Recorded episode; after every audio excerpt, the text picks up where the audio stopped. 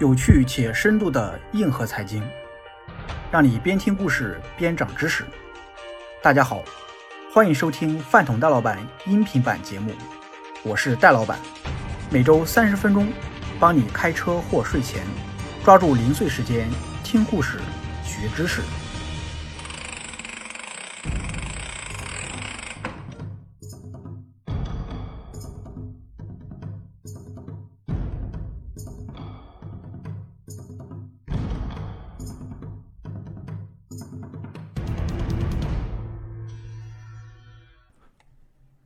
最近在喜马拉雅也上线了饭桶戴老板的投资思维课程，帮你像投资大师一样思考。有兴趣可以试听购买。欢迎收听有趣且深度的硬核财经在下一轮。在上期节目中，与您分享了“走得了的川普，回不去的世界”的第二部分“短暂的蛰伏”以及第三部分“自由的代价”。本期将继续与您分享该篇第四及第五部分。作者周雪玲、李建华，编辑陈畅、李墨天，出品远川研究所泛财经组。第四部分：全球化的宿命。二零一七年，法国右翼政客勒庞说过：“法国将由一位女人领导，要么是我，要么是默克尔。”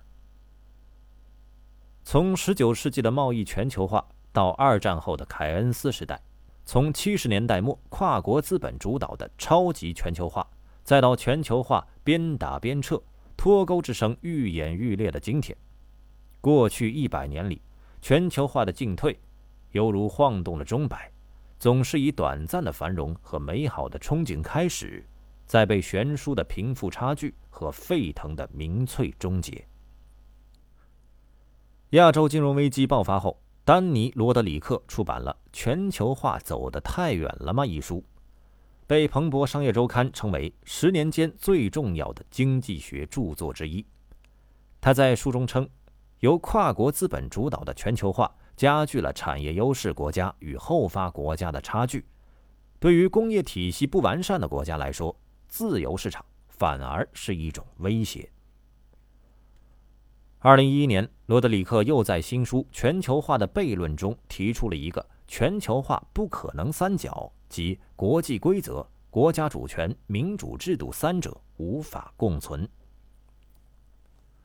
跨国资本希望以自由贸易的名义在全球畅通无阻，但开放的资本市场意味着本国政府的政策自主必须屈从于国际规则。开放关税和资本管制。带来了贸易与投资的繁荣，也造成了产业链外流与贫富差距。而贸易壁垒看似保护了本国产业，但也把物美价廉的全球贸易挡在外面。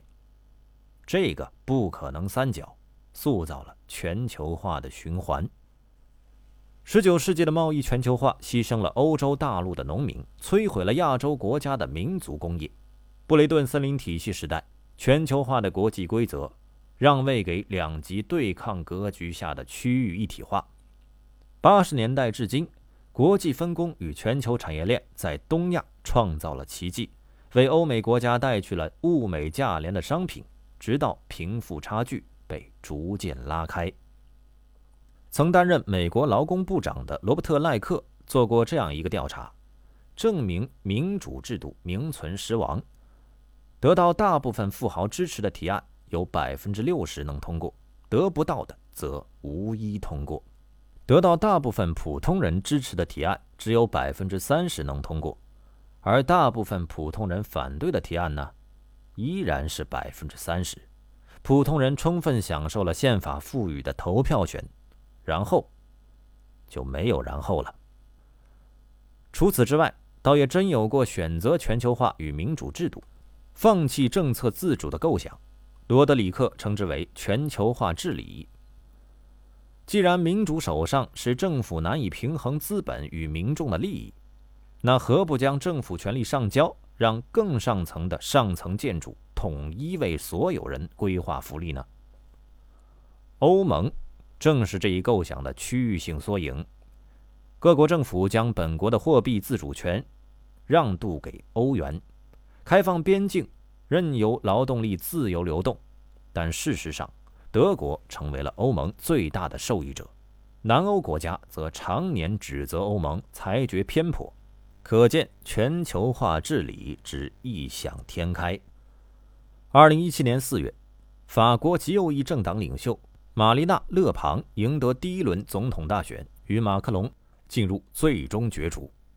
其竞选主张是退出欧盟、驱逐移民、反全球化以及十分耳熟的“法国优先”。在勒庞口中，欧盟成为了窃取民主的怪物。他一度放言，法国将由一位女人领导，要么是我，要么是默克尔。无独有偶，小学四年级水平的特朗普也曾把“不可能三角”描述的颇为生动。我们的工人建设了美国奇观，回报却是彻彻底底的背叛。政客们积极推行全球化，将我们的工作、我们的财富和我们的工厂。转移到海外，那些给政治家捐款的金融精英们，在全球化中变得非常非常富有，而我也曾是其中一员。执笔《华盛顿共识》的约翰·威廉姆森曾在报告中称，新自由主义思想秉承了亚当·斯密和李嘉图自由竞争的经济思想，与西方自由主义传统一脉相承。但有意思的是。亚当·斯密和李嘉图大行其道时，美国恰恰是全球最大的贸易保护国。在第一任财政部长汉密尔顿保护幼稚工业理论的引领下，关税一度是美国最主要的财政收入来源。而当冷战落幕，中低端产业链开始向亚洲转移，贸易保护和关税壁垒似乎又成了某种原罪。归根结底，决定全球化与否的很大程度上，并非某种经济学说，而是一种国家意志。只不过，它被包装进某种经济理论，变成了一个看似普世的意识形态，甚至是党同伐异的工具。诺奖得主保罗·克鲁格曼在2008年的一篇专栏文章中说：“我们的祖父生活在一个自给自足。”内向型国民经济的世界中，但是我们的曾祖父像我们一样生活在一个大规模的国际贸易和投资世界，也是一个被民族主义摧毁的世界。四年的川普任期和一场席卷全球的疫情，会不会像萨拉热窝的子弹一样颠覆那些我们以为是常识的认知？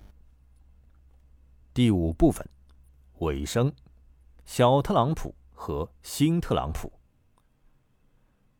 英国学者大卫·古德哈特在研究脱欧问题时提出了一个 “somewhere people” 和 “anywhere people” 的概念，称之为 “anywhere people” 的这帮人往往生长于大都市，家境殷实，生活富足，受过大学教育，拥有国际化的视野，甚至国际化的资产配置。他们往往是全球化的创造者和受益者。可以去全国乃至全世界寻找新的机会，而被称为 “somewhere people” 的人，则可能是苏格兰的农民或是威斯康星州的汽车修理工。他们价值观的塑造依赖于出生长大的土地，人生的起落荣辱寄托于当地的经济发展。他们是全球化的被动接受者，有的人被动的成为了受益者，有的人莫名其妙的就成了产业链转移的输家。过去三十年的超级全球化带来的问题，除了贫富分化，也有 somewhere 和 anywhere 之间的越来越深的隔阂、对立甚至冲突。正如玛丽娜·勒庞当年竞选时的口号：“划分人群的界限已不是左与右，而是全球化人士和爱国者。”作为全球化的最大受益者，《纽约时报》曾对中国的发展模式有过一个高度的概括。中国成功创造了自己的模式，他借用了一些西方的想法，同时也拒绝了一些想法。他在必要的时候向世界开放，在适当的时机踩下刹车。用我们熟悉的一句话就是“摸着石头过河”。身处全球化的中国创造了波澜壮阔的中国奇迹，但当劳动力人口迎来拐点，产业链转移的迹象越来越明显时，这片广袤的土地会不会也出现一条清晰的界限？一边是 somewhere，一边是 anywhere 呢？另一个问题在于，虽然勒庞最终还是败给了马克龙，特朗普输给了拜登，但奉行巴西优先的博索纳罗支持率正逆风高涨。德国反移民右翼政党德国另类竞选党 AFD 获得了第三高的得票率。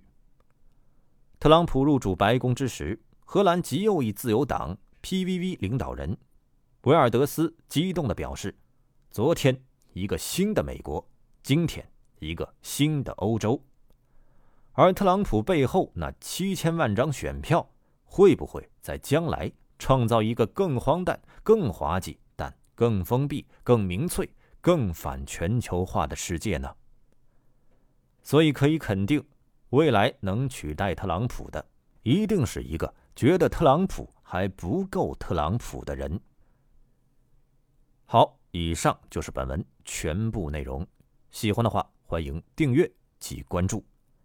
更多有趣且深度的硬核财经故事，我们下期继续来分享。再下一轮，下期再见。